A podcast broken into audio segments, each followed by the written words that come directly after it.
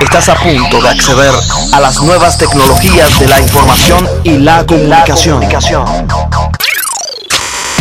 Tecnología de punta. Programas, ordenadores, informática y robótica. Móviles, internet, redes sociales, software y hardware. Todo esto y mucho más en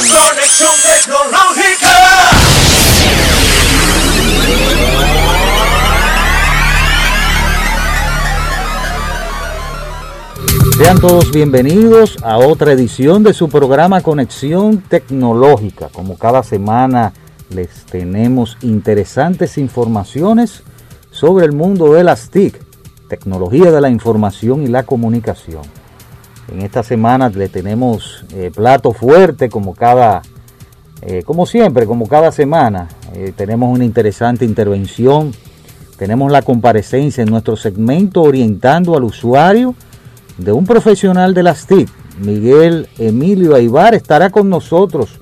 Vamos a hablar de programación, vamos a hablar de la importancia de la programación en el siglo XXI. Así que ya ustedes saben, interesante tema, así que tienen que quedarse con nosotros, eh, quedarse para que puedan disfrutar de estas informaciones. También vamos a tener las acostumbradas noticias en línea. Vamos a tener ahí interesantes noticias que tienen que ver con el ámbito de la de la dark dark web y también sobre Apple que acortó la producción del iPhone 12 mini. Vamos a hablar sobre eso eh, en breve. También en casos y cosas, el segmento casos y cosas de actualidad tecnológica, vamos a tener a a que Microsoft hace una semana fue le fue eh, robado el- unas cuentas de su aplicación o de su herramienta que sirve para servicios de correo electrónico Microsoft Exchange. Así que vamos a hablar sobre ese, ese caso y cosas interesante. Eso fue hace una semana y, hay un inconveniente ahí con el gobierno chino que se piensa que fue eh, que fue culpable de esa acción de, de- de vandalismo cibernético, vamos a decir así. Así que ya ustedes saben, tenemos estas informaciones y recuerden que estamos transmitiendo por el canal CTV, canal CTV 38 de Altiz, 60 de Claro TV y otros medios de cables interesantes a nivel nacional. CTV, CTV, canal 38 de Altiz y 60 de Claro TV y otros medios de cable. También ctv.com.de pueden acceder y vernos en streaming. Como también estamos en Única Radio, unicaradio.net, la emisora eh, comercial, la primera emisora comercial del país. Estamos en vivo para unicaradio.net, única con K, unicaradio.net.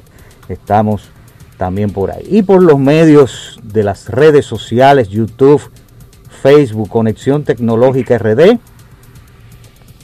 También por, eh, tenemos eh, conexiontecnológica.com.do, transmitiendo por nuestra página web. Así que ya ustedes saben, conéctese con nosotros por todas las vías que usted quiera. Somos multimedia, conexión tecnológica. Vámonos de inmediato a las noticias más relevantes de la semana. Noticias. En línea. News Online. Conexión tecnológica. Tenemos nuestras noticias de cada semana y tenemos la, la primera noticia que lo tiene eh, nuestro amigo Alexis Argitis, que está con nosotros eh, ahí en línea por, por teléfono. Alexis, Saludando, saludando a todos, ¿cómo están? todo bien, Gracias todo por- bien. Gracias Eh, por, por estar en sintonía con nosotros. Guido, estuve, estuve viendo esta semana una noticia interesantísima, como así comentaste al principio del programa, es que en la dark web están vendiendo unas vacunas, pero ha sido tan el auge del COVID-19 que unos hackers están vendiendo vacunas falsas. O sea, eh, es increíble que, que hemos llegado a estos niveles de que una situación como esta quieran vender vacunas falsas. eh, Latinoamérica, el resto del mundo, está, se está viendo afectado por esto, ya que hay muchas personas, y quizás muchos, muchas personas que no tienen conciencia, quieren vender esta, estas vacunas falsas. Eh, en México se reportaron casos, también en Centroamérica también se reportaron varios casos de intentos. Y fíjense cómo, cómo estos hackers eh, quieren como envolver a las personas, es que están utili- utilizando inteligencia artificial para hacer simular que son de las compañías AstraZeneca, Pfizer y las demás que están fabricando, para así confundir a las personas. Y una recomendación a todos nuestros usuarios de conexión tecnológica es que están llamando a personas vulnerables, o sea, personas mayores de 80 años, para ofrecerles las vacunas, pues son vacunas falsas. Entonces, eso es por, por el momento con esta noticia, deben tener mucho cuidado. Ya el FBI está eh, en persecución de estos desaprensivos y esperemos que, que esto no, no sea un, problema más del que tenemos. Bueno, interesante esa noticia que tú nos has traído en este segmento Noticias en línea y que ha sido dentro de la pandemia, durante el proceso de pandémico del COVID-19, eh, hemos visto sorpresa con esto de, la, de las informaciones falsas, eh, con- tratándose ahora de las vacunas. Tú sabes, Guido, que con eso de las informaciones falsas, los famosos fake news, eh, con esto de la pandemia y, la- y el COVID-19, están a la orden del día. Todo el mundo se cree dueño de la verdad absoluta y entonces eh, cuando la, la información real llega a nuestros medios, pues hay muchas personas que dudan y otros quizás eh, digan, bueno, es una información más. Así que eh, mucho ojo con, con todas estas informaciones que están surgiendo. Bueno, esta fue una de las noticias, vamos a pasar a la otra y nos vemos ahorita. Noticias en línea. Conexión tecnológica. En otras de las noticias de la semana, Apple cortó la producción de iPhone 12 mini en un 70%. Apple confirma este recorte de producción del móvil más económico de la familia iPhone 12, que es el mini. Esto significaría que la compañía sobreestimó el éxito del producto y ahora, para no arriesgar el gasto, deciden producir muchas menos unidades. Algunos proveedores dejarán de fabricar componentes específicos para el iPhone 12 mini de forma total y de momento, mientras que otros proveedores van a acabar recolocando ciertos componentes de ese mismo móvil para dedicarlos al iPhone 12 Pro y al iPhone 12 Pro Max. La empresa de Cupertino habría excusado este caso con el lanzamiento de las nuevas MacBooks para mayo o junio de este presente año, ya que sus fábricas ahora están encargadas de esta producción. Y es por ello que los componentes móviles se ven afectados. Aún así, la empresa asegura que este año producirán al menos 230 millones de smartphones, una cifra superior a la producción del 2020. Increíble. Este dato interesante, 230 millones de smartphones. Pero Apple- para, para- pero para no fabricar, están fabricando muchísimo. Oh, claro que sí. Así que ya tú sabes, eh, el Apple cortó la producción del iPhone 12, que es el económico. Eh, vamos a ver con qué vendrán ellos eh, Pero, Guido, pues entonces están forzando al usuario a comprar a comprar los otros. el, más caro. claro, ese es el objetivo del negocio. Que es una estrategia, pues le va a funcionar bastante bien. Así es como es Apple. Así que ya ustedes saben, vamos a hacer una pausa. Ya venimos con nuestro segmento casos y cosas y quiero dejarle con otra noticia interesante. Un reportaje breve de un minuto y algo sobre el grafeno. Este interesante elemento que ha causado revuelo mm, no solamente desde ahora, sino porque ya tiene unos añitos. Pero ahora es que se ve como el boom del grafeno. Así que vamos a hacer ese reportaje y después de la pausa venimos con casos y cosas. Ya regresamos. a Conexión Tecnológica. Casos y cosas de la actualidad tecnológica. Continuamos con nuestro programa Conexión Tecnológica y ahora nuestro segmento Casos y cosas de actualidad tecnológica. Desde hace una semana estamos conociendo detalles sobre este gran ataque que ha recibido Microsoft a través de una vulnerabilidad detectada en, Microsoft Exchange, que es una herramienta, como habíamos, habíamos dicho al principio, una herramienta que se utiliza para administrar servicios de correo electrónico a empresas y, o entidades o instituciones. Esto, esta vulnerabilidad propició el robo de contraseñas de al menos 30.000 cuentas, pero la información ha cogido un nuevo tono, un nuevo revuelo con una tensión aumentada. Algunos especialistas comentaron que este ataque recibido en el servidor de correo electrónico proviene de un grupo de piratería eh, chino llamado Hafnium, que está patrocinado por el mismo gobierno. Y esto es delicado. Pero días después, la cifra aumentó, después de esos eh, robos de estas 30 mil cuentas, se duplicó. O sea, la cifra aumentó, pero duplicándose a 60 mil cuentas adquiridas por robo a esos clientes de Microsoft Exchange y que supuestamente, digo supuestamente, había una información de que la empresa Microsoft estaba avisada desde enero de que estaban sucediendo estas acciones.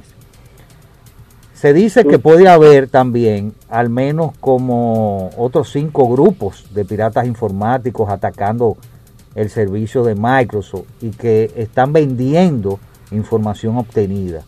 Tanto así que la Casa Blanca se ha pronunciado al respecto y habla de una gran amenaza. ¿Qué te parece, Alexis, este, esta información de hace una semana que Microsoft sufrió este ataque? Tú sabes que, que tengo varios colegas que me informaron cerca de la, de la situación, que fueron tuvieron que actualizar de emergencia su Microsoft Exchange. Y, y tú sabes que esto de, la piratería y los hackers patrocinados por, por gobiernos, no te puedo decir si son ellos, no te lo voy a, a, asegurar, pero según algunas situaciones que han pasado anteriormente, creo que, que es posible que haya unas manos, unas manos políticas ahí. Es lamentable que esto pase y si Microsoft tenía esta información desde enero, creo que, o entendemos los profesionales, que, debieron actualizar o mandar, eh, mandar el hotfix a, a las empresas para evitar esa situación. Tú me dices, tú dices 30 mil cuentas, pero esas son las que salieron a la luz. Tú sabes que capaz que después de ahí el 50% no haya salido. Quizás sean muchas más las cuentas. Se habla que fue de 60 mil cuentas, o sea, después de ahí aumentaron. Lo que pasa, Alex y amigos que nos escuchan y nos ven, es que hay evidencias ya, evidencias que... Eh, que arrojan, arrojan, esa, esa, culpabilidad al gobierno chino. O sea, se habla de que, eh, de que por ejemplo, a finales del año pasado hubo un, ataque, eh, un ataque eh, que, tuvo que ver con, con, robo de, información y este, este Hafnium, este grupo, normalmente eh, ataca principalmente a entidades en Estados Unidos. Eh, bueno, estamos hablando de, los, gobiernos, de los gobiernos más deseados para atacar siempre. Y, robar información. Claro. estamos hablando del famoso ataque de SolarWinds, que, afectó a las agencias gubernamentales de Estados Unidos a finales del año pasado. Así mismo es. Eh, creo que la esa empresa se vio muy muy complicada con, con este ataque, ya que sus servicios eh, fueron vulnerados. Y imagínense ustedes que, que se retome este tipo de ataques nuevamente y se empieza una guerra fría pues entonces las empresas deben de prestar mucha atención a los departamentos de ciberseguridad para que eleven los niveles de seguridad y evitar el robo de información.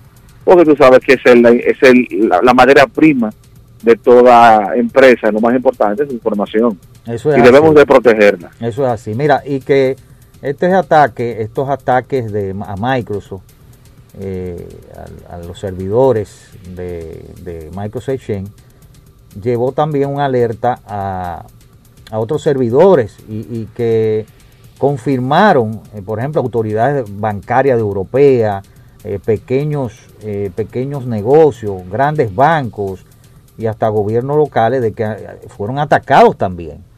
Efectivamente. Tú sabes que como el Exchange se sincroniza bastante bien con, con todo el árbol del domain controller, por ahí, tú tienes, como tienes dominio completo de los servidores, por ahí empiezan los ataques y empieza, si se vulnera una parte, pues entonces tengo toda, todo mi, mi gobierno, todo mi, mi, mi reino lo tengo vulnerado. Entonces, eh, me veo entonces desnudo frente al mundo, porque si ya tengo la puerta de la, de la sala abierta, pues ya entrar a la habitación es más sencillo. Así mismo es. Las autoridades de Estados Unidos advirtieron que esta situación aún representa lo que ellos llaman amenaza activa. Y, ellos, eh, ellos como entidad gubernamental instaron a los propietarios de estos sistemas a descargar los famosos parches de seguridad lo antes posible para protegerse. Y es una de las cosas que tenemos que, que velar. O sea, no solamente el parche de Microsoft Exchange, sino todas las empresas deben, deben actualizar sus sistemas operativos. Y todo lo, que- todo lo que sea sistema, actualizarlo para que no haya una vulnerabilidad para ese ciberdelincuente que siempre está ahí, las 24 horas, 24-7, tratando de... Y, y es esperando que- uno se equivoque para, Así para, hacer- para atacar. Así es. Así que ya ustedes saben, este fue nuestro segmento Casos y Cosas. Pero también, eh, Alexi, eh, cuando hablamos, por ejemplo, de víctimas, hablamos de, de, víctimas que son muchas organizaciones, grandes bancos y hasta pequeñas empresas, como había dicho. Y parece que este tipo de, de técnica desarrollada por este grupo, Hafnium, eh, otros piratas informáticos la aprovechan para utilizarla. Sí, entre los, entre los hackers se distribuyen todos esos, todos esos datos para entonces que otro grupo también haga los mismos ataques y a partir de ahí se haga una red y pueda entonces vulnerar completamente los sistemas. Así es, son bandas de ciberdelincuentes. Claro que sí. Increíble, ¿eh? Eh, ¿cómo- Nos, nos corresponde a nosotros, los hackers de sombrero blanco, contrarrestar esos esos ataques Así es. y proteger nuestros nuestros nuestros imperios, nuestros reinos, nuestras empresas, protegerlas aplicando todas las técnicas que ya conocemos. Sí. Y no, y toda la, la- la- la- todas las cosas que tienen que ver con, con la protección de, de, de esos sistemas, incluyendo la actualización. O sea, Tú sabes, Guido, antes de concluir, que, que a veces eh, esto pasa, evidentemente, por porque las empresas no le prestan atención a, a esos temas de, seguri- de seguridad. Creo que es una oportunidad, una gran oportunidad para que todas las empresas velen y protejan mucho más su información y le presten más atención a los departamentos de ciberseguridad, que son muy necesarios en, en las en empresas. las empresas. Así mismo, tú tocas un toma- tema interesante que sería para otro programa, Claro de la sí. importancia de un personal de, de ciberseguridad en la empresa. Así que ya ustedes saben, gracias por la participación Alexi, en este caso y cosa. Y a los amigos que nos están escuchando y viendo, eh, ya tenemos una cita en el segmento Orientando al Usuario con Miguel Emilio Aybar, Plato Fuerte. Vamos a hablar de programación, la importancia en este siglo XXI. Quédese con nosotros. Ya regresamos a Conexión Tecnológica. Su contacto con el mundo de la ciencia y la tecnología. Presenta Orientando al Usuario. Continuamos con nuestro programa Conexión Tecnológica y ya tenemos a nuestro invitado de hoy, que está con nosotros, el licenciado Miguel Emilio Aybar, profesional del área de las TIC, con vasta experiencia en, en el ámbito docente, con más de 20 años, y nos va a abordar el tema interesante sobre la importancia que tiene la programación en el siglo XXI. Hemos invitado al licenciado Aibar, porque él acaba de poner en circulación un libro interesante, un libro titulado El ejercicio de la programación. Vamos a hablar sobre eso más adelante, durante el trayecto. Y eh, el señor Aibar, vamos a darle la bienvenida. Eh, tiene muchos años de experiencia ya en el ámbito de la programación y, que tiene su maestría en tecnología educativa como educador. Así que ya ustedes saben. Sí, muy bueno, buenos días, señor Guido. Yo me siento muy complacido en participar hoy en día en su programa. La verdad que es, es importante, interesante compartir información sobre tecnología en este país. Y su programa lo veo muy bien. Ah, bueno, gracias. Y, estamos compartiendo un tema que a usted le apasiona y que hay mucha gente que le apasiona sí, eso, ¿verdad? Sí, y que, que, y que es importante hablar es importante, de ese tema claro. y hablar algunos temas importantes y cosas que mucha gente no sabe de la programación realmente. Así mismo es. Antes de entrar de eso, hablar un poco de la programación y de qué es para que la, los amigos que nos están escuchando y viendo. Hay un dato interesante del Banco Interamericano de Desarrollo que dice, es un dato eh, interesante en la parte de Latinoamérica. O sea, para el 2025 se va a requerir 1.2 millones de desarrolladores de software para suplir la demanda de empleo en este campo. Y desde que llegó la pandemia, estar en el mundo digital ya pasó a ser de una opción a una obligación. Sí, prácticamente sí. Eh, la situación en la que ahora mismo está viviendo la humanidad eh, ha obligado eh, a que eso suceda. Y fíjate que ahora mismo las personas que se involucran con la tecnología informática son, la, las que tienen más oportunidad de trabajo que las que no tienen relación con la informática, porque pueden trabajar desde su casa y la tecnología permite hacer eso. Así mismo es. Y el planeta entero se volcó a esos escenarios virtuales y las plataformas también, y aplicaciones se convirtieron en la máxima protagonista del día a día para las personas. Y no solamente la programación está enfocada a un profesional del área de las TIC, la programación no se limita ahí, sino aquel que quiera y desea aprender sobre esta herramienta, también lo puede hacer. Y puede ser cualquier tipo de, de profesional. Sí, sí, pero hay una cosa con ese tema, que es que para tú entrar al mundo de la programación y te vaya bien, por decirlo así, tú, tú tienes que tener cierto, cierta actitud y cierto don para eso. Claro que sí, claro que sí. O sea, es un asunto que se involucra con varias cosas, que no es de que de repente yo voy a decir, quiero ser programador, voy a coger un lenguaje, eso no es así que no, funciona. claro que no. Realmente claro que no. no. Que esa es la tendencia ahora mismo, como andan las cosas. Pero hay una serie de conocimientos que son necesarios tener para meterse ahí. Eso es así. Vamos a hablar sobre qué es la programación. Por ahí vamos a comenzar para que la gente que nos escuchan y nos están viendo tengan una idea por lo menos de qué programación. Exacto, mira, para darte una definición sobre eso, yo, te voy a definir dos conceptos. Uno es qué es programar, porque hay personas que creen que programar es hacer un programa, y eso no es así. Hacer un programa es el resultado de programar, porque programar es una actividad, Un en la que, proceso. una actividad, un proceso en el que se usa una computadora para hacer un programa. Y eso quien lo realiza es un programador. O sea, hay diferencia entre lo que es programa y programar. Y un programa realmente es un algoritmo expresado en la anotación de un lenguaje de programación. ¿Qué sucede? Que la programación es una actividad en la que se transforma una idea que proviene del estudio hecho a un problema, a un medio formal, empleando conocimientos matemáticos y lógicos y los recursos de un lenguaje de programación. Eso es la programación. Claro, porque la, la programación, eh, tú tienes que utilizar un lenguaje Claro. y, y tienes Sus que aprenderlo, y que es un Y, recurso. y- y conocimientos matemáticos y lógicos, tú tienes que utilizarlo para darle una, una formalidad a una idea que proviene del estudio hecho a un problema. Y ahí se involucra una serie de cosas que posiblemente mucha gente las utilice, pero no se da cuenta que está involucrado en eso. Así es. Que Porque eso no pasa tiene, que no tiene la, la- es posible que no tenga las, las nociones, las bases para, para entender eso. Sí, porque eh, uno empieza a descubrir muchísimas cosas sobre eso cuando uno empieza a observarse en el proceso, qué es lo que se involucra en eso.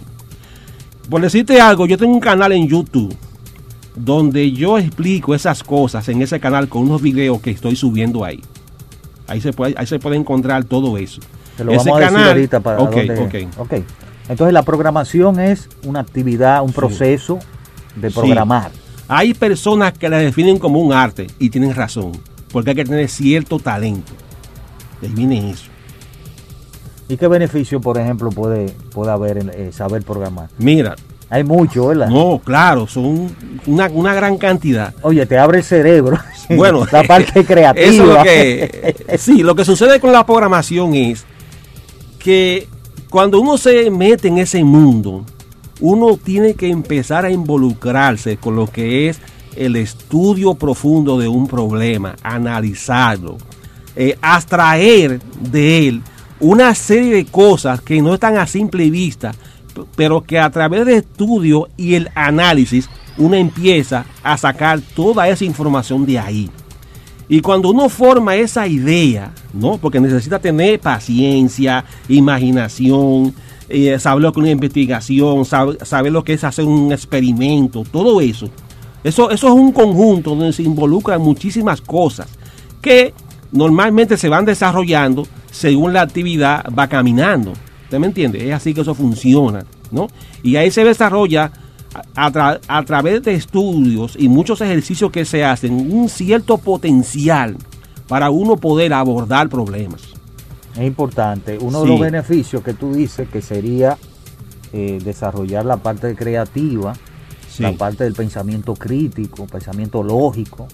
También estamos hablando de, de otros beneficios. ¿Cuáles beneficios aparte de, de- de eso? Ya, ya de, de tener esa creatividad, ese pensamiento crítico, ese pensamiento lógico. Aparte de eso, ¿qué otro beneficio le podemos sacar a, a la programación? Mira, eh, la Esta- programación eh, es una actividad que le permite a la persona poder crear. O sea, poder prácticamente hacer algo nuevo. Eso se llama como que tenga la capacidad resolutiva, que pueda resolver problemas. Sí, porque él visualiza la solución a un problema y crea una solución y ahí entra la creatividad. Y es un ejercicio que para poder tenerlo definido, lo que tú estás haciendo, tú necesitas hacer muchos ensayos, muchas pruebas, tener metodología, técnicas para, para tú analizar eh, problemas, buscar errores, encontrarlos, saber dónde están, qué está sucediendo, cómo arreglarlo, hacer pruebas. O sea, es como si uno se convirtiera prácticamente en un científico, sin ser un científico en, en el sentido general de la palabra, ¿no? Pero se involucra con ciertas acciones que tienen que ver con eso. Y en la parte profesional, no un beneficio, o sea, tener una autonomía profesional. O sea, eh, eh, o sea, que una gente tenga una empresa, lo que tú me estás Eh, preguntando. sí, autonomía profesional es que, por ejemplo, que tú puedes ser autónomo, puedes ser, eh, en este caso... Ah, eh, emprendedor. Emprendedor, No, puede, claro. puede también emprender un negocio. Sí, puede- sí, hay personas que han logrado eso. O sea, eh, tienen una idea, emprenden un negocio, hacen un producto, ¿no? Y lo lanzan al mercado, que eso es una solución, eh, eh, por decirlo así, a nivel nacional, por, por decirte un caso, ¿no? Porque te permite crear y utilizar esa creación en virtud, vamos a decir, de, de- de- los empleos de una empresa, conseguir empleados y todo eso, porque eso arrastra todo eso, tu- tu invento. ¿No? Claro, Es así. Eh, yo diría que también un beneficio podría ser que las personas que tienen esos conocimientos de programación pueden entender diferentes departamentos. Incluso se puede, puede eh, interactuar con, con el ámbito del departamento, en el ámbito tecnológico de ese departamento. Sí, Eh, mira se, que- puede, se puede sí, entender. mira que lo que pasa es que la programación se involucra prácticamente con todas las áreas del saber. Eso es así. Ahora mismo tú ves que la tecnología informática está metida en medicina, en contabilidad, en mercadeo, recursos humanos. O sea, porque abarca todo, ¿no? Y gracias a, la, a, la, in- a esa intervención de la programación con la tecnología, la tecnología ha podido cre- crecer de una manera increíble en pocos años. ¿eh? Porque a nivel mundial aparecen personas con ideas, más ideas, aportos y todo eso. Que de ahí vino el pensamiento del software libre. O sea, de- o sea, dejar que las personas eh, también participen en, en esto. De ahí viene, vamos a decir, los principios de, de- de esa situación. Interesante. Y por ejemplo, si en el mercado, por ejemplo, en el mercado que tiene la programación, en el ámbito laboral, ¿cuál, cuál es la importancia? O sea, ahora estamos hablando de que los programadores de este siglo se está requiriendo mucho en, en algunas empresas y, y- y en países como la Unión Europea. O sea, están demandando mucho Sí, mira, programación. muchas empresas eh, necesitan que le hagan, por ejemplo, a su negocio una página web, por decirle algo, pa- para poder tener una, una marca eh, en el Internet. Que eso se ve mucho en el, en la- el ambiente web, eh, en las empresas, ¿no? Y para eso se necesitan desarrolladores. Ahora, la creación del ambiente web es un área de la programación. es un área ahí adentro. Eso es lo que sucede con eso, porque la programación tiene eh, diferentes áreas. Tú puedes ser desa- desarrollador para comunicarte con equipos eléctricos. Eh, por ejemplo, un teléfono, un equipo biométrico, por decir algo. Pero también tú puedes programar para hacer una aplicación para una nómina, por decir algo, o recursos humanos. Claro. ¿no? O sea, tiene diferentes enfoques, es lo que quiero decir. para la parte de mantenimiento, desarrollo. Sí, de- ahí entra esa parte, la parte de donde tú le das- producción. Sí, exactamente. Y se necesita que la persona entre en una fase de, de- de la resolución de problemas, que es, como tú dices, el mantenimiento, donde si sucede algo, él tiene que estar capacitado para resolver la solución. Que no, no solamente dar la solución, sino mantenerla. Así es. No, y una de las importancias que tiene la programación en el mercado laboral es que ha llevado no solamente a limitarse, vuelvo y repito, a profesionales del área de la tecnología, sino a otras La involucra. a otras la involucra. Claro, las involucra. Y aprender a programar según un informe, hace dos años yo leí ese informe, Sí. que los que saben programar tienen la potestad de tomar decisiones más certeras en sus quehaceres del día a día en el trabajo laboral. O sea que es importante eso, saber programar, claro está. Antes de saber programar usted tiene que hacer muchas cosas. Claro. Y ahora que yo entro, ¿cómo? Entonces, teniendo tanta importancia esto de la programación en el mercado laboral, ¿cómo se aprende a programar desde cero? O sea, ¿cómo una persona puede aprender a programar? Vamos Mira, mm, déjame decirte algo con respecto a ese término, programar desde cero, porque eso, eso es entre comillas. eso es entre eh, comillas, ¿tú me entiendes? Yo me tomé la libertad eh, de traer este asunto para enseñárselo aquí, para yo explicarle una situación sobre eso. Miren, yo tengo más de 20 años en el ejercicio de docente con la programación. No sé si pueden ver esto. Lo, lo ah, bueno, aquí. Sí, ahí en la en Por ejemplo, miren esto. Se, se- Eso se es la está, cámara. Se, Eso- está, se está eso viendo es- ahí. Eso es un... un- Eso es una expresión aritmética. Entonces, hay personas, eso lo he visto yo durante años, que tú le preguntas cuánto da eso. Por ejemplo, la bien la expresión Sí, aritmética. sí. Y ellos, la mayoría te dicen que eso da eh, O sea, tú tienes un 4. un 4 más 10 entre 2. Exacto. ok. Ellos dicen, mucha gente, que eso da 7. Ok. Pero eso no es verdad. Eso da 10 entre 2. ¿A cu- a ¿Cuánto es? 10 entre 2 es 5. Cinco. Más 4, 9. Mucha gente dice 7 porque lo que hace es que suma 4 a 10, da Exacto. 14 y dividen entre 2. Porque no toman, lo que pasa es que no toman el la orden, jerarquía el orden de la prioridad. Sí, que el eso es un fundamento. Claro, claro. Entonces, ¿qué sucede? Cuando tú estudias lógica de programación o programación, a ti no se te va a enseñar eso. No. Porque es un fundamento que tú tienes que tener formado. Entonces, cuando tú quieres enseñar a una gente a programar, que tú empiezas a hacer esas evaluaciones, o le dices, por ejemplo, que te haga la media aritmética de cinco números y te hace eso, el problema de él no es la programación.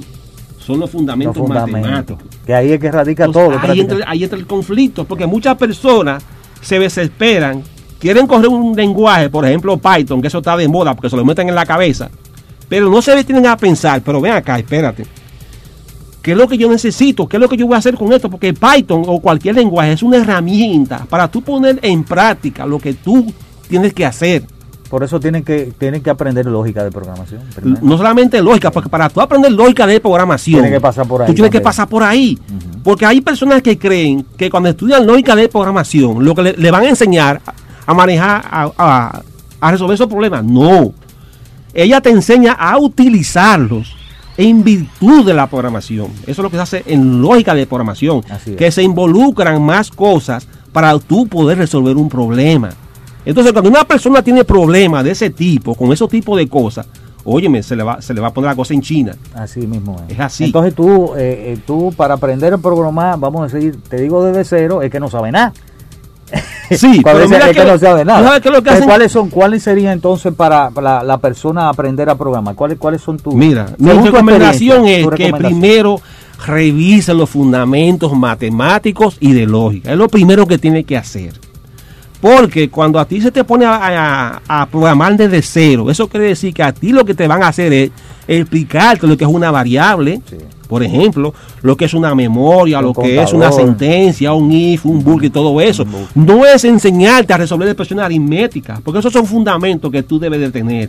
Entonces, para tú poder, entre comillas, aprender a programar desde cero, tu ventaja es no tener Primero. laguna con esto Ok, que es donde muchas personas se pierden Así y no quieren saber. O sea, mm, eh, ¿qué te digo? Es algo complejo tratar de explicarle a una persona o enseñarle a programar cuando no le interesa ni siquiera saber cómo se construye o se evalúa una expresión aritmética. Porque Va- es que, es vamos que constantemente se va a involucrar con eso en el ejercicio. Claro, claro. Vamos a suponer que ya esa persona domina eso. ¿Qué sigue después? Bien, entonces ahí entra el concepto, lo que es, eh, lo que es explicar una variable, lo que es la memoria, Que es un bucle. que es un bucle, una sentencia, o sea, ya se empieza a describirle el fundamento de programación, pero a partir de lógica. Todavía no estamos en un lenguaje, por decirlo así, Claro, claro. porque esos En conceptos, en los conceptos, los en conceptos, a manejarlos eh, eh, de una manera prácticamente informal, si estamos hablando de lo que se conoce como un pseudocódigo, o un poquito más formal si hablamos de lo que es un diagrama de flujo, que muchas personas Eso es una herramienta. no quieren saber de los diagramas de flujo. Y eso es un error. Porque los diagramas de flujo son herramientas que te ayudan a ti a, a formar un pensamiento lógico a través de gráficos. Así y es importante. Y ya, ya después de ahí, ya tú puedes hacer tu, tu lenguaje de programación Utilizarlo. y utilizarlo Sí. para, para que. Pero ya tú sabes lo que va a hacer. Es- exactamente. Ya tú es conoces lo que vas a hacer, las herramientas ya tú las conoces, tienes ciertas experiencias, sabes para qué se utiliza. Entonces, para tú poder ver eso, palparlo, ya, ya tú entras con un lenguaje de programación, aprendes sus reglas, su sintaxis y empieza la programación de verdad. Porque después que una persona tiene dominio de lógica de programación, oye, puede coger el lenguaje Que que, sea, sea, y lo que tiene así. que aprenderse es la sintaxis, porque ya el fundamento lo tiene lo tiene, formado. que es lo más importante. que es lo más importante. Vamos a hacer una pausa Sí. y después que vengamos de la pausa vamos a hablar sobre el libro. Ok. Vamos a hablar un poco del libro y, Sí. y qué tiene el libro. Bien. ¿verdad? No después de la pausa. Ya regresamos a Conexión Tecnológica. Continuamos con nuestro programa Conexión Tecnológica y seguimos con este interesante conversatorio con Miguel Emilio Aybar, profesional del área de las TIC y la importancia de la programación en este siglo XXI. Y aquí tenemos su libro, El ejercicio de la programación. Mírenlo aquí. Eh, lo estamos enseñando. Eh, te costó mucho. eh. Sí, mucho No trabajo. es fácil hacer un libro. No, no es fácil. Se pasa mucho trabajo. Eh, te digo, no es una cosa que se hace de la noche a la mañana y se basa en muchas experiencias, tanto desde el punto docente como desde el punto de, po- de- de ser programador. Está ese libro. Qué bien, qué bien. Y Mira, responde muchas inquietudes que durante años yo he visto con, con- con los estudiantes en mi clase. Muchas inquietudes están tratadas en eso, ese eso libro. te iba a decir, o sea, la experiencia está, Está ahí. está aquí, en este libro. Sí. Bueno, en el tomo 1, porque Claro, estamos el hablando tomo uno. Sí, tomo déjame uno. decirte algo con, con respecto a ese trabajo. Que ese trabajo eh, realmente le devela a la persona interesada, ¿no? ¿Cuál es el proceso sistemático por el cual pasa un algoritmo desde que una idea se concibe hasta que llega a ser un programa? O sea, te describe de una manera práctica todo el proceso.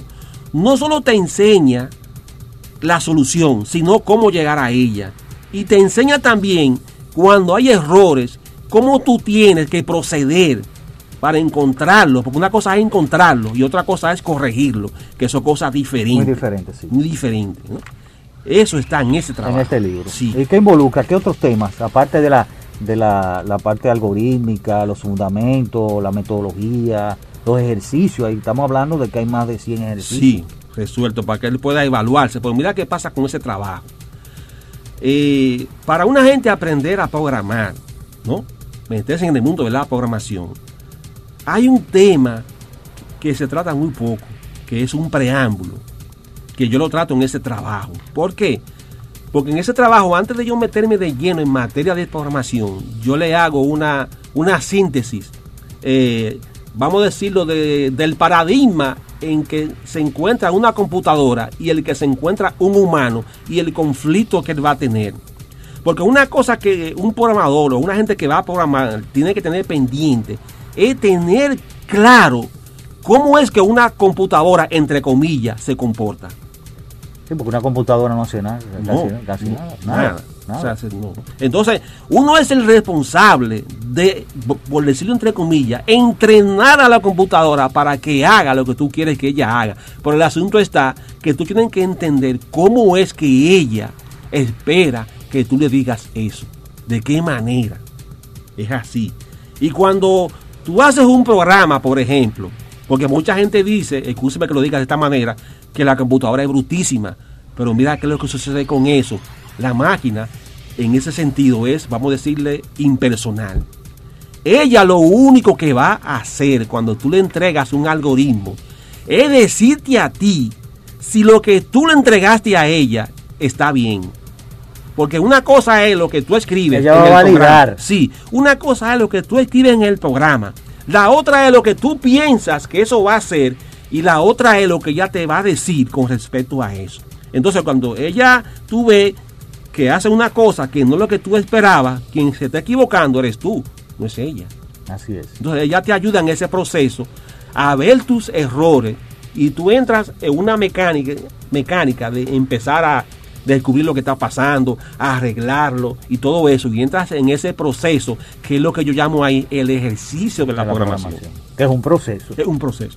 Es así. Qué interesante. ¿Y a qué público está dirigido el libro? Fíjate, ese trabajo, eh, como yo te dije ahorita, tiene eh, inyectado lo que son experiencias como docente, experiencia como programador y experiencia de muchas inquietudes recogidas durante más de 20 años de estudiantes. Tú vas a encontrar todo eso ahí. Prácticamente, eh, un público universitario, ese trabajo es excelente, porque lo puede utilizar tanto el estudiante como el docente como una guía. Una guía donde ya Interesante, ve un camino que va desde lo simple a lo complejo, explicando cómo se enseña la programación y cómo se aprende. También eh, personas que están interesadas en saber, no- aprender a programar, ¿no? Pero en saber cómo es que la programación funciona, qué es lo que se hace. Ese libro le va a orientar sobre eso. Lo va a hacer. ¿A dónde lo podemos conseguir? Está en Centro Cuesta, en la librería Arcoiris y en ABC Software, ahora mismo.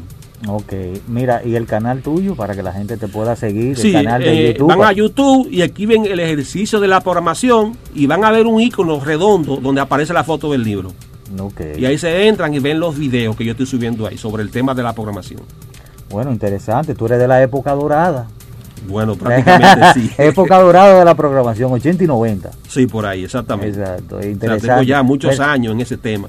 Sí, mira, y los programadores de ese tiempo eran programadores, no es que no sean los de ahora. No, no, no. Lo que pasa es que ahora como que... Hay cierta diferencia, Sí, hay cosas, pero... Porque le están facilitando la cosa, demasiadas cosas. Porque déjenme decirle algo, miren, con respecto a los lenguajes de programación, y eso yo se lo digo a todo el mundo, mientras más alto nivel tiene la programación, el lenguaje, perdón, menos aprende una persona, menos comprende lo que es el ejercicio de lo que es programar. Porque cuando un lenguaje, por ejemplo, tú quieres hacer un algoritmo, por decirlo así, que te ordene una lista de números, y lo que hacen es que te ponen un botón para que tú lo pongas ahí y haga el trabajo, eso, eso es bueno, eso está bien, pero, pero te quitan la oportunidad de tú hacerlo Así mismo es. y comprenderlo. Bueno, gracias por tu comparecencia, Miguel Emilio Aybar estuvo con nosotros, profesional del área de las TIC, hablando de la importancia de la programación en el siglo XXI. Gracias por comparecer. Después vamos a hablar de sobre otros temas interesantes. A ustedes que nos vieron y nos escucharon, la próxima semana estaremos de vuelta con más informaciones sobre el mundo de las TIC, tecnología de la información y la comunicación. Hasta la próxima.